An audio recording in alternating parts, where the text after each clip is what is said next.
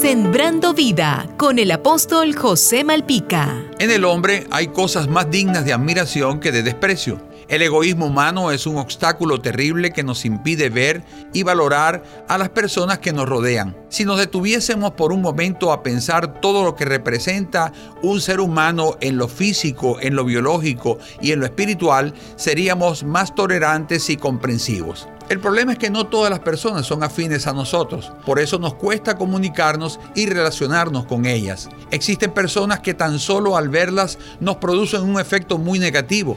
Otras veces su aspecto nos parece bien, pero cuando les escuchamos hablar se nos cae toda la buena o mala impresión que nos causó cuando le vimos. ¿Sabía usted que hay normas básicas de comportamiento que si las ponemos en práctica podemos minimizar en gran medida el efecto antagónico entre dos personas? Por ejemplo, piense primero en cómo ama Dios a esa persona y que le ama al igual que usted con las mismas oportunidades. Nunca se crea superior a los demás por mucho nivel académico que se tenga, dinero o condición social. Llame a las personas por su nombre. A la gente le gusta que otras personas le llamen por su nombre. Interésese y escuche a las personas con atención. Eso no quiere decir que usted esté de acuerdo con lo que está expresando, pero su atención siembra el respeto por los demás y sus opiniones. Piense por un momento que Jesús nos amó a todos por igual y dio su vida por la humanidad y usted es parte de ella. Ábrele tu corazón a Jesús y recíbelo como tu Señor y como tu Salvador. Jesús te dice, no te dejaré